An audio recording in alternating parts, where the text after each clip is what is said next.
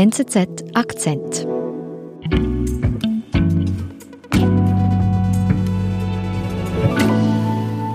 Wenn man heute das anschaut, dann sieht es genau gleich aus. Also Donald Trump liegt deutlich hinten gegenüber seinem wahrscheinlichsten Herausforderer Joe Biden.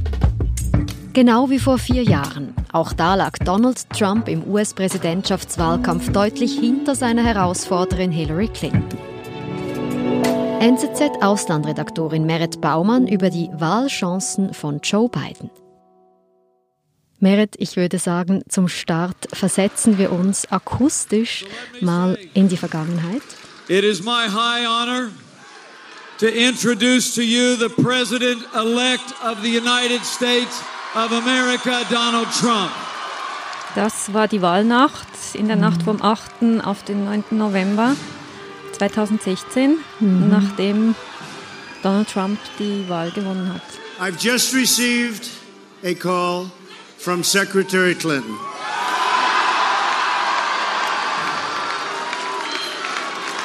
She congratulated us Also ich war zu jenem Zeitpunkt Korrespondentin in Wien. Das heißt, ich habe das noch nicht so direkt aus, aus professioneller mhm. Optik jetzt verfolgt, sondern einfach als, als Nachrichtenkonsumentin. There's never been a US presidential campaign quite like it. Ich wollte eigentlich schlafen und konnte nicht schlafen, weil ich irgendwie nervös war.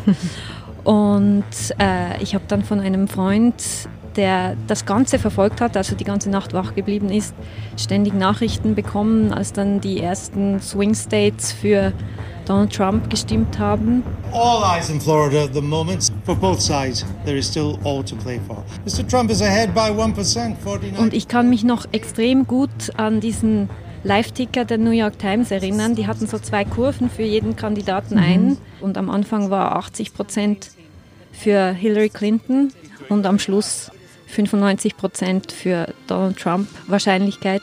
Mhm. Und damit war es dann klar. And I love this country. Thank you. Thank you very much. Die Überraschung war groß, ja, weil alle Experten waren zu diesem Zeitpunkt davon ausgegangen, dass Hillary Clinton gewinnen wird. This is a massive Clinton failure as well. They were predicting a victory. What a night! It, and, and a, a complete earthquake. It just came out of nowhere.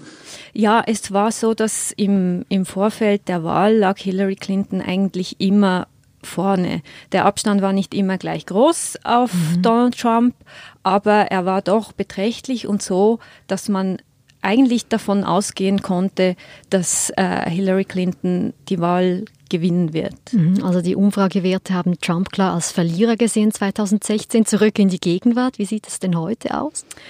Heute, vier Monate vor der Wahl, sieht es ähnlich aus. Donald mhm. Trump liegt zurück. Sein wahrscheinlichster Herausforderer von den Demokraten, Joe Biden, hat einen deutlichen Vorsprung. Mhm. Also insofern ist die Situation vergleichbar. Aber meines Erachtens ist die Ausgangslage eben ganz anders. Und das schafft andere Voraussetzungen.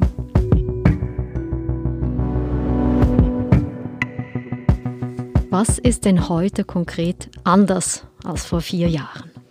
Also zum einen muss man sagen, der Vorsprung von Joe Biden ist größer als der Vorsprung, den Hillary Clinton unmittelbar vor der Wahl hatte. Mhm. Der Vorsprung liegt im Moment im Durchschnitt etwa bei 9 Prozentpunkten. Mhm. Das ist ein großer Vorsprung. Und vor allem, was ein, ein großer Unterschied ist zum Rennen vor vier Jahren, ist, dass der Vorsprung von Joe Biden sehr konstant ist. Das sind jetzt nämlich an nationale Daten, diese Umfragewerte, jetzt diese Swing States, von denen man immer spricht, auf die man besonders schaut. Wie sieht denn das dort aus für Joe Biden? Da ist es derzeit wirklich so, dass Joe Biden in allen wichtigen Swing States vorne liegt. Mhm. Und es gibt sogar eine Umfrage von Fox News, das ist der Haussender im Prinzip von Trump, kann man sagen, in dem äh, in dieser Umfrage liegt Joe Biden sogar in Texas und in Georgia vorne in den Umfragen und das sind eigentlich keine Swing States, sondern mhm. das sind Staaten, die in den letzten 40 Jahren immer republikanisch gewählt haben. Ist denn Joe Biden jetzt einfach plötzlich so beliebt? Ich, ich glaube nicht, dass es, dass es die Beliebtheit von Joe Biden ist. Joe Biden wird eher neutral gesehen. Also er ist nicht jetzt wahnsinnig beliebt, aber ist, er ist eben vor allem nicht, nicht so unbeliebt. Also nicht ähm, so unbeliebt wie Hillary Clinton. Nicht so unbeliebt wie Hillary Clinton war. Das ist ein ganz wichtiger Punkt. Hillary Clinton hat sehr polarisiert mhm. und Hillary Clinton war für viele unabhängige Wähler einfach nicht wählbar als Person. Und das ist bei Joe Biden ein großer Unterschied. Kann man also auch sagen, dass jetzt Joe Biden, wie du sagst, ein bisschen neutraler ist, dass also auch mehr Demokraten möglicherweise dann Joe Biden wählen und deshalb auch die Situation anders ist? Ja, das ist ein wichtiger Punkt. Also Hillary Clinton hat letztlich es in den entscheidenden Swing States nicht geschafft, Wählergruppen an die Urne zu bringen, ohne die die Demokraten nicht gewinnen können. Mhm. Das waren vor allem einfache Arbeiter ohne College-Abschluss, ähm, auch Afroamerikaner. Ähm, und da hat man in den Vorwahlen gesehen, dass Joe Biden das besser schafft. Er hat mhm. einen besseren Draht zur, zur einfachen Arbeiterschaft und er hat durch seine, dadurch, dass er Vizepräsident war, von Barack Obama hatte er einen sehr, sehr guten Draht auch zu den Afroamerikanern. Und ich nehme an, die Demokraten sind jetzt vier Jahre später auch in einer völlig anderen Situation, oder? Ja, genau. Das ist ein sehr wichtiger Punkt. Also vor vier Jahren waren die Demokraten natürlich ein bisschen satt, kann man vielleicht mhm. sagen. Sie hatten acht Jahre lang das Weiße Haus bekleidet und dazu kam, dass niemand so richtig sich vorstellen konnte, dass Donald Trump gewählt wird. Mhm. mhm. Einige haben sich wahrscheinlich gedacht, ich brauche nicht unbedingt hinzugehen und eine Stimme abzugeben für eine Kandidatin, die mich nicht wirklich überzeugt.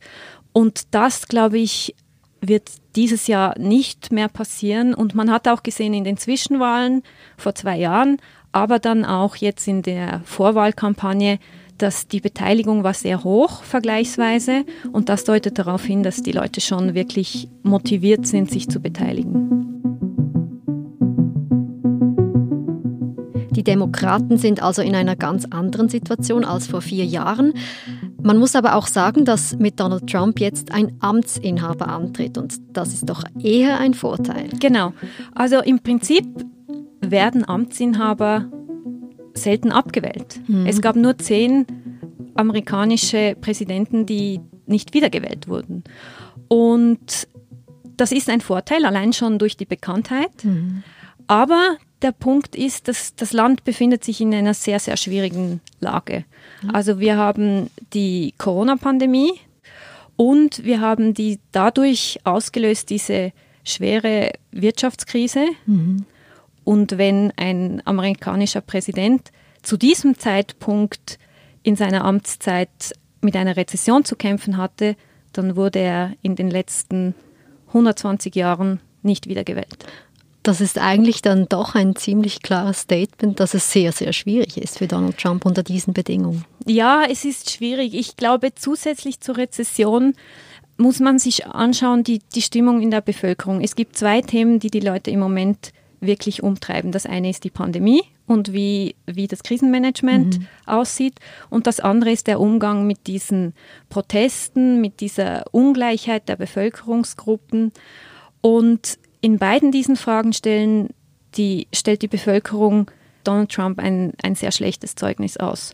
Und das führt dazu, dass derzeit mehr als zwei Drittel der Bevölkerung das Gefühl haben, das Land sei auf dem falschen Weg. Und das ist viel im Vergleich jetzt auch zu anderen. Genau, Zeiten. das ist in den letzten zwei, drei Monaten sprunghaft angestiegen, dieser mhm. Wert. Und das, habe ich das Gefühl, ist für Donald Trump sehr gefährlich. Wir haben jetzt viele Punkte angesprochen, die gegen eine Wiederwahl von Donald Trump sprechen, obwohl die Situation betreffend Umfragewerte dieselbe ist wie vor vier Jahren. Kannst du jetzt schon sagen, Joe Biden ist so gut wie sicher der neue Präsident. Nein, das kann ich natürlich nicht. ähm, es dauert noch vier Monate mhm. und vier Monate, das muss man wirklich so sagen, im Trumpschen Nachrichtenzeitalter, wenn ich das so formulieren darf, dann ist das eine Ewigkeit. Also mhm. wenn man jetzt sich zurückerinnert zu Jahresbeginn, hat die Wirtschaft, kamen von der Wirtschaft neue Rekordmeldungen und das Land war beschäftigt mit dem Impeachment. Mhm. Und man hatte das Gefühl, dass das Impeachment ein wichtiges Wahlkampfthema sein wird. Und heute spricht niemand mehr über das Impeachment. Das mhm. scheint wie eine Ewigkeit her. Und in vier Monaten kann einfach wahnsinnig viel passieren und das kann sich alles noch ändern. Merit, das wird uns weiterhin beschäftigen und das ist nicht dein letzter Besuch im Studio. Zum Glück vielen Dank für deine Einschätzung. Ich danke dir. Das war unser Akzent. Ich bin Nadine Landert. Bis bald.